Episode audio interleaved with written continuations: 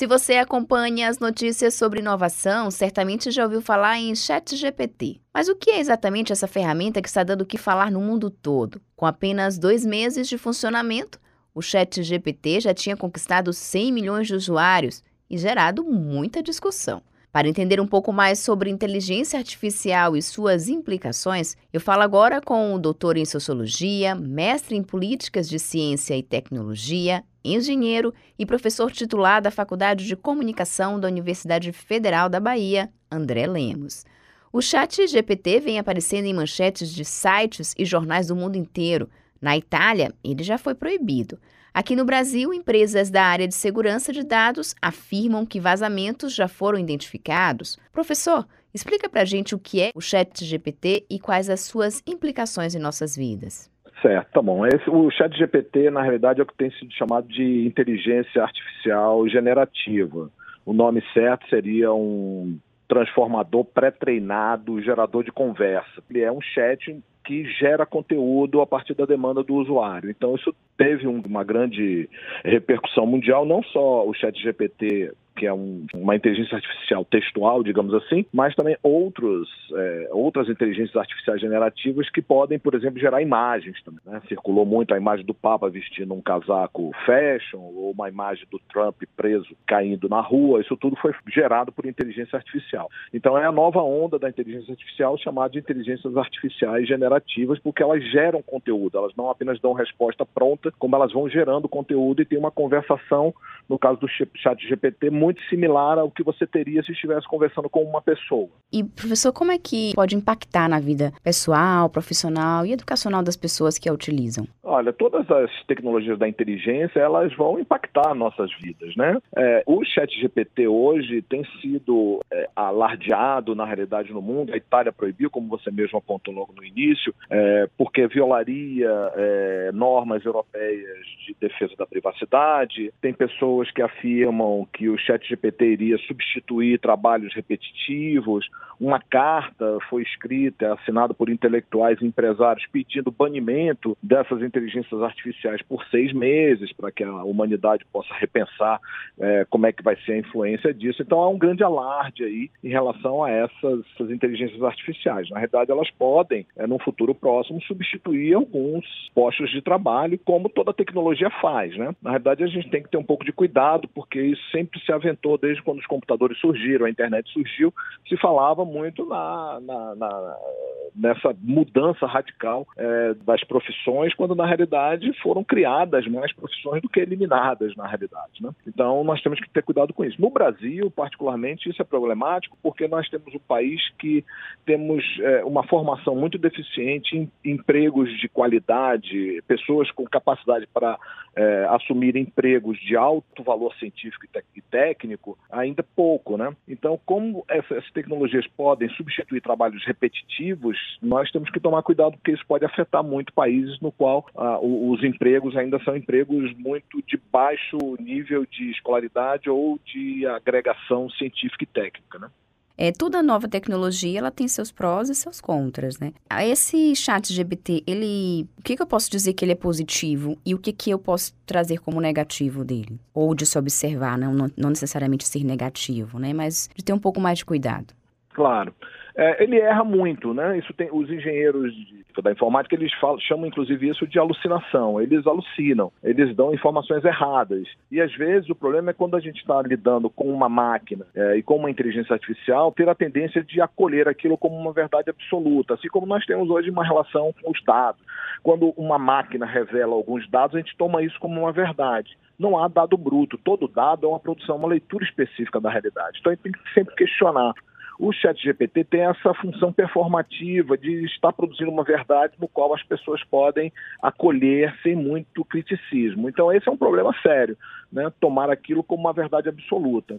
É, os problemas vêm justamente dessa possibilidade de substituição, né? de você ter trabalhos repetitivos que possam ser é, substituídos, como por exemplo, falo de auxiliar de escritório, call center, é, um problema talvez de identificação do que, que é o real e do que, que não é real, porque, por exemplo, as imagens do Papa e do Trump, elas são muito verossímeis, então é muito difícil, às vezes, você escapar é, e ter uma certeza de que aquela imagem ela é verdadeira ou falsa.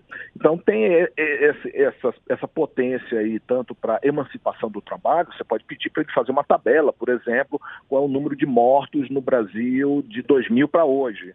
Né? Então ele vai te, vai te dar essa tabela, porque ele vai buscar essas informações na internet e vai te oferecer uma tabela. Posso pedir para ele fazer um programa para resolver uma equação de segundo grau, ele vai fazer para mim. Eu posso pedir um roteiro, que eu vou viajar para o Egito, o que, que, eu devo ver, ele vai me produzir um, um, roteiro. Então será que isso vai afetar o emprego dos, é, do turismo, dos programadores, etc. Então nós temos aí sempre um, uma potência e um problema. Agora eu queria chamar a atenção, porque nós estamos falando muito do futuro, mas o problema já está aqui presente entre nós hoje que são as plataformas, né, que são as redes sociais.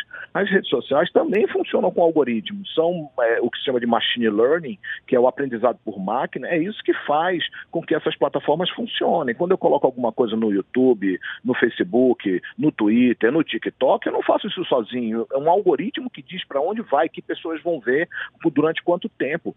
Né? Isso tem gerado bolha, isso tem gerado desinformação, isso tem gerado é, problemas né, importantes aí. Então, nós já temos hoje é, questões centrais para resolver e não ficar pensando que, que, está tudo bem e que o problema está no futuro. É, esse me parece ser um, desvio bastante perigoso de normatizar essa sociedade plataforma na qual nós já estamos imersos e pensar que o problema é o chat GPT no futuro. Não me parece que a, a questão seja essa. Ainda estamos muito no princípio disso. Mas é, talvez a gente tenha que pensar na inteligência artificial é, atualmente. O que, que o Brasil vai fazer? Como é que nós vamos nos posicionar em relação à inteligência artificial de uma maneira geral? Como é que nós vamos regular essas plataformas. Né? Então, essa é uma questão já atual. O chat GPT deve ser pensado também, essas eh, inteligências artificiais generativas devem ser pensadas, mas a gente não pode desviar a atenção para pensar que está tudo tranquilo, está tudo bem e que o problema vai, vai acontecer no futuro com essas inteligências artificiais. Né?